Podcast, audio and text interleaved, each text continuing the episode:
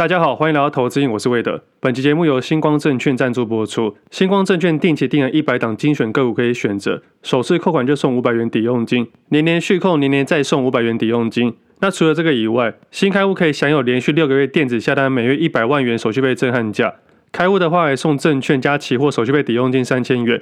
这个抵用金不管是定期定额、零股或是一般的下单都可以使用。有兴趣的听众朋友，或是还没有把投资与投机分开的投资人，可以把握这次的机会。我一样把相关的资讯放到底下的资讯栏给大家参考。那这两周的周末，我花比较多时间在研究市场的行情。那就像上礼拜说到的，这礼拜会做一些比较大的变动。那其实，在上礼拜已经做完了。其实上礼拜的节目跟大家分享钱不够用的感觉，但以过往的经验来说啊，只要出现这种感觉，代表大部分的市场个股都上涨了。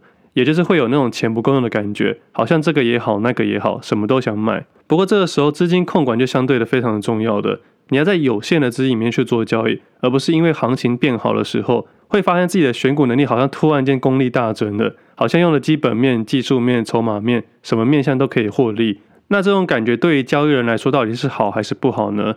我其实对这件事情有特别去研究，研究什么呢？研究自己，我要去了解自己现在的心理状态，现在的部位大小。那对于这件事情之后的发展到底是好还是不好？我对于市场给我的回馈感，我认为啊，其实这种事情啊要分成两个导向。如果因为全部获利而不敢去增加部位，代表你会错失后面的获利，很有可能啊。主要是看你的切入点跟你的位置点跟现在的时机点。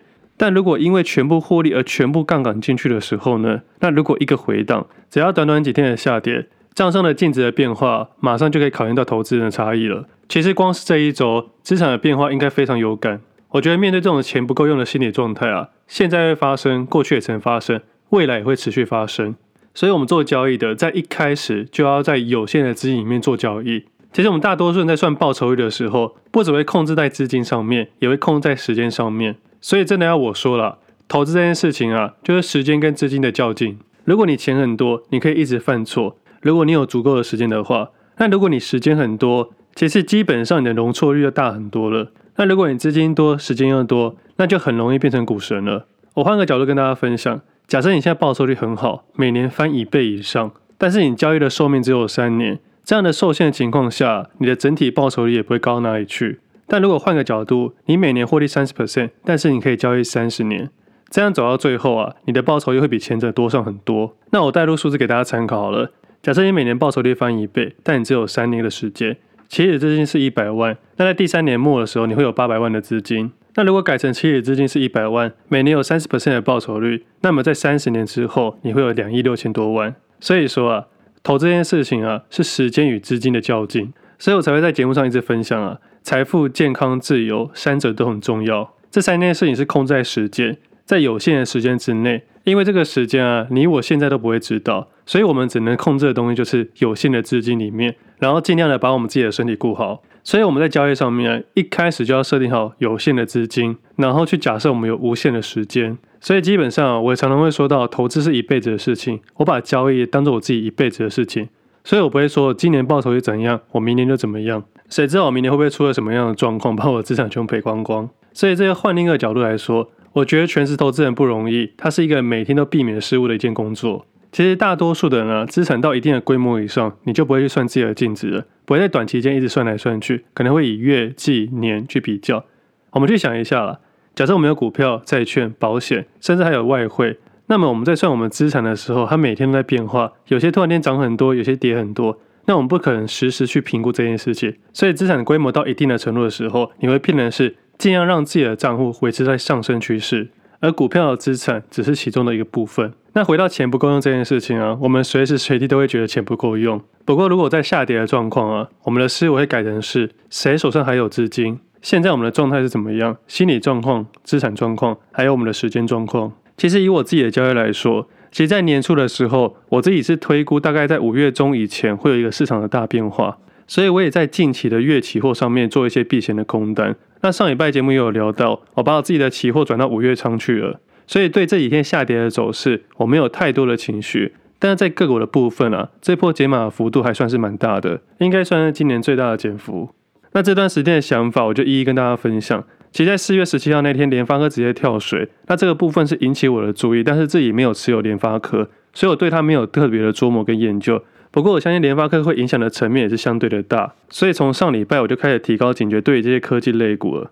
那接个几个主要的指标，大立光的法说会、台积电的法说会，还有国安基金的动作，那这些科技类股的牵动会影响我对于盘面的判断。毕竟整个加权指数啊，科技类股的影响的层面相对大了很多。那另外的金融类股跟塑化类股啊，在去年第四季很多都亏损，我相信今年第一季的财报表现应该也是相对的差。那我们在看营收表现的时候，除了月成长、季成长、年成长，它的看法其实都不太一样。我们可以确认的是，今年的年成长，大部分的公司会比去年的差。那月成长的表现其实不用太多于去琢磨。那季成长的变化，主要还是要看产业不同的不同。所以单看营收创历史新高这件事情啊，不能单单只有看一个层面，你可能要纵向去评估。那这次的法说会跟开出的营收来看啊，那我自己个人认为啊，只是验证了我今年年初讨论的事情。我认为第一季的表现的确会差，但是我并没有说，因为今年第一季会差，所以我要积极去放空股票、放空市场，而我反而是说现金为王的概念。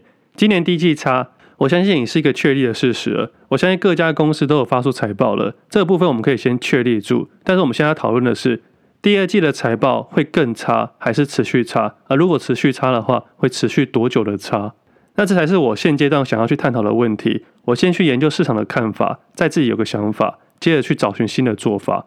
我现在的想法依然不变，但是做法呢，我做出改变了。简单来说，这几天包含今天，我都在持续降我的部位，左侧、右侧都在下降。而我原本的空单，目前不会再加仓了，目前都持有原部位的空单。那么接下来有什么样的走势，我应该都是做平仓的动作。那个股上面因为前一波解码了不少，所以接下来个股会变成是买的动作。而这是减码获利的部分，决定买了一些美债做一些配置。因为其实在第一季的涨幅啊，超过我的预期。那在预期以外的获利，对我来说就是多出来的。那多出来的部分，我去做一些决定，就可以偏向报酬率相较于低的东西了，也就是债券市场。因为以目前可以确定的是，公司的上半年的财报啊，一定比下半年还要差。而我现在想要追踪的就是，我知道会差，但多差，还有会差多久。也因为这些状况了，我决定先退场看一下市场。我知道现在大多数的市场投资人在看什么，在看季线有没有支撑。而我自己现在对于盘势的判断呢，从这一波的起涨点到现在，在第一波拉的涨幅是非常快速的，所以第一次拉回的季线可以做出加码动作。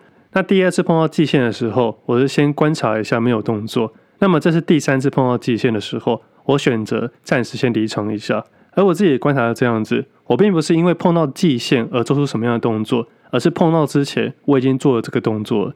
也就是说，第一次碰到季线之前，我其实已经正在加码。那第二次碰到的时候，我跑去遛狗，也就是那时候细谷银行倒闭的事件。那第三次碰到的时候呢，其实在碰到之前，我已经先慢慢的离场了。但市场会不会从今天开始大反弹呢？我觉得还是有可能的。而其中错失的获利啊，也是我事前先想好的事情。交易有时候就是要放掉一些适度的获利，你才可以避免一些事情的发生。那如果以期望值来说啊，假设这一段的涨幅我没有赚到，但是啊，我闪掉下跌超过两倍以上的幅度。但如果啊，市场再一次创新高，我一定会重新把我的部位买进去。而中间的差额啊，就是我能接受的暂时损失。这种错失的获利感觉其实很常见啊，就像我在吃鸡腿便当的时候啊，我一定先吃饭跟菜，最后再把主餐的鸡腿再吃。不过有时候就是这样子，你有时候把鸡腿夹起来，它不小心掉到地上的时候，我们就在犹豫要不要吃，是要擦一擦起来吃，还是放弃这只鸡腿？那当你钱很多的时候，鸡腿很便宜的时候，你就会决定说，那我再买一只鸡腿来吃就好，就不吃地上那只鸡腿。但当我学生时期比较穷的时候，只要鸡腿没有掉到盆桶里面啊，我都还是捡起来吃。所以这个错失获利的感觉啊，主要还是看投资人本身能接受到什么样的程度。不过啊，我还是相信市场是缓涨急跌的，我还是可以慢慢把它垫回我的部位。其实缓涨急跌的走势，大家应该很明显的感受到，这一波的缓涨啊，金金涨已经涨超过六个月左右了。那么现在这种感觉跟对比上一次细股银行的下跌破啊，我觉得是截然不同的感觉。虽然上次的下跌破我也有持有一些避险单。但是那个时候来不及退场我的现股部位，所以那个时候我才盘中跑去遛狗。因为我现在做任何动作都是一个不太对的动作。后来那个时候回到季线左右，很多个股啊，包括指数上面都回到季线。接着在一波的上涨，价格回到一万六千点左右。但其实实质上啊，点数没有太大的意义。现在台股加权报酬指数啊超过三万点了，但是这才是真正的价格。而指数的相对表现，台积电占的比重真的太大了。台积电、联发科、红海，接着是金融股、塑化股。基本上全台湾前十五大公司啊，占了超过四成的比例。总的来说啊，我个人是非常期待第二季可能会有个下跌波，这样我的左侧部位才可以投入进去。但如果是没有的话呢，我可能会再做做出一些调整。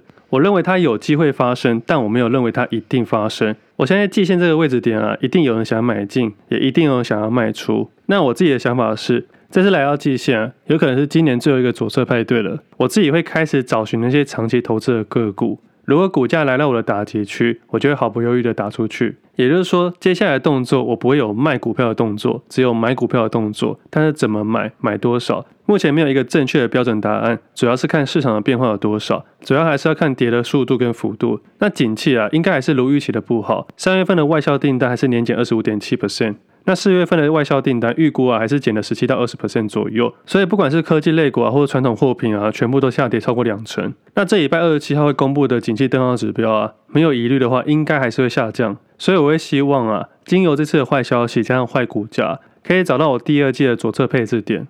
那上礼拜的右侧交易个股呢，其实也慢慢发现已经没有什么观察个股了，没有新主流个股出来，其实是有的啦。上礼拜就两个类股，一个是纸类股，另外是水泥类股，而今天来说是化学类股。上礼拜是一九开头的，接着是一一开头的，那今天是一七开头的。那这三个类股啊，都其实都跟资产有关系的，那其实这个难度是相对来说比较高一点点。那比较有趣的地方，应该是一九开头的个股。那这个部分我再稍微分享给大家好了。那么市场传说啦，其实这些纸类股啊是碳权大户。在四月十九号的时候，传说我们的总统啊研拟成立了碳权交易平台，而主要的一些碳权大户啊就在四月二十号大涨。那些纸类股啊，全部都是一九开头的，比方说永丰余啊、华纸啊、正隆啊，还有另外一个碳权大户的农林。其实这些所谓的碳权大户啊，其实背后啊，大部分都是一些大老板，也是大家传说的市场派的大主力啊。这些主力呢，刚好又是那些资金量非常大的券商。那我稍微讨论一下农林董事长吴清源好了，他其实也是三洋工业的董事长。很巧的是啊，这两间公司啊，在今年的表现都非常好。其实从去年中开始啊，三洋工业的股价就不停的创新高，那直到这个月才公布三月的营收创历的新高。我不信没人会先知道，但是这一波真的很特别。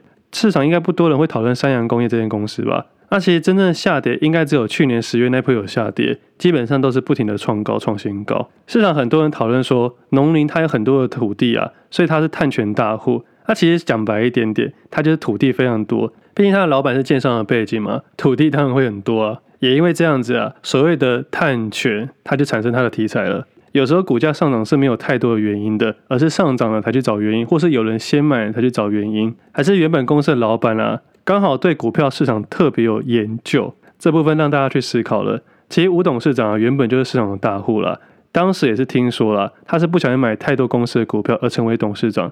其实用某个角度来看啊，他们的经营权是被人家拿走的。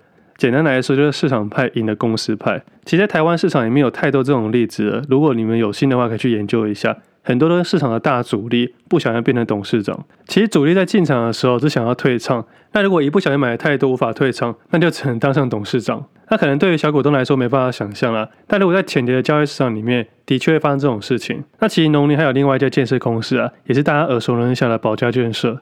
我相信大家对宝佳应该不意外，它是全台湾开案量最大的公司。那除了拥有农林的股权之外啊，它其实也是最近啊炒很热的一五零四东元的董事啊。那上一次讨论到一五零四东元电机的时候，是三月六号那一集节目北上列车，而隔天刚好涨停板。那即使到现在呢，还是上升格局。以右侧的角度来说，不用想这么多。如果当时跟着进场创新高的个股右侧交易，控制好风险，那现在可能还是有一波的涨幅。而当时的角度是用台湾高铁的角度去分散股权，去找寻这些筹码。不过这不是我想要讨论的重点，我要想讨论的重点就是。我们认为没有关系的都可能有关系。那我们回到刚才讲的碳权交易这件事情，我个人认为很瞎啦。如果你说因为碳权交易准备可能在今年中实施而股价上涨，我觉得是一个很白痴的解释。那如果以我的解释来说，我不如说市场大主力资金正在炒股票。其实这样解释比较简单。但我这边要强调哦，炒股票并不是不对。我认为说炒股票是他交易技巧好，是他能力高。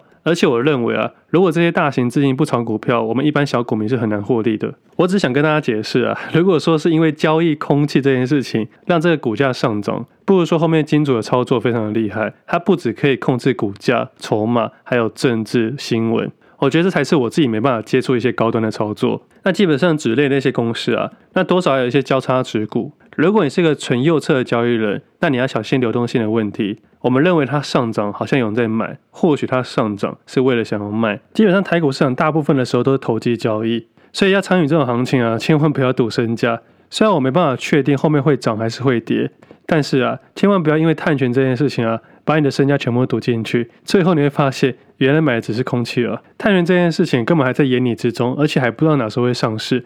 更何况啊，目前碳权交易只用法人身上。但是更讽刺的是啊，买这些碳权人都是破坏最多的人。台湾的空气污染啊，除了工业的污染以外，机车也是污染大户啊。所以说，破坏最多的也是说要修复最多的。有时候听到那些不环保人说环保题材啊，真的觉得有点感冒。不过这也不是我们能改变的事情啊，我只是跟大家分享这件事情。那另外右侧市场里面啊，除了刚才讨论到碳权大户以外，那最近的水泥跟塑化个股也有在动。不过这些个股啊，目前不是我首要想要的名单，我还是会维持我一开始讨论到的状况去等待。那目前对交易市场的状况大概是这样子。以这礼拜来说，应该不会有太多积极的动作，应该是看大于做的动作比较多。那交易市场上面的事情大概分享到这里。那 Podcast 底下的留言我都有看到，很感谢大家的支持跟留言。那馒头部分他已经完全康复了，他现在已经完全退烧了，有点像近期的市场退烧一样。所以我一定馒头是要给我一些暗示，说近期的市场太火热，叫我要稍微放缓一点点。那因为他退烧之后恢复原本的精神，所以他的破坏力增强很多。刚刚要录音之前啊，他把我在桌子底下的 A4 纸全部咬烂，还有我刚刚整理完才能来录音。心中的恶魔又希望他不要这么有精神，不然破坏力真的太强了。那我看时间差不多。我发现前阵子的节目录音录得太长了，那现在想要改回二十分钟以内，让大家在通勤啊、运动啊有刚刚好的时间可以收听。那如果喜欢我的节目，也欢迎大家分享。那今天节目先到这里，祝大家投资顺利，理性交易。我们下次见，拜拜。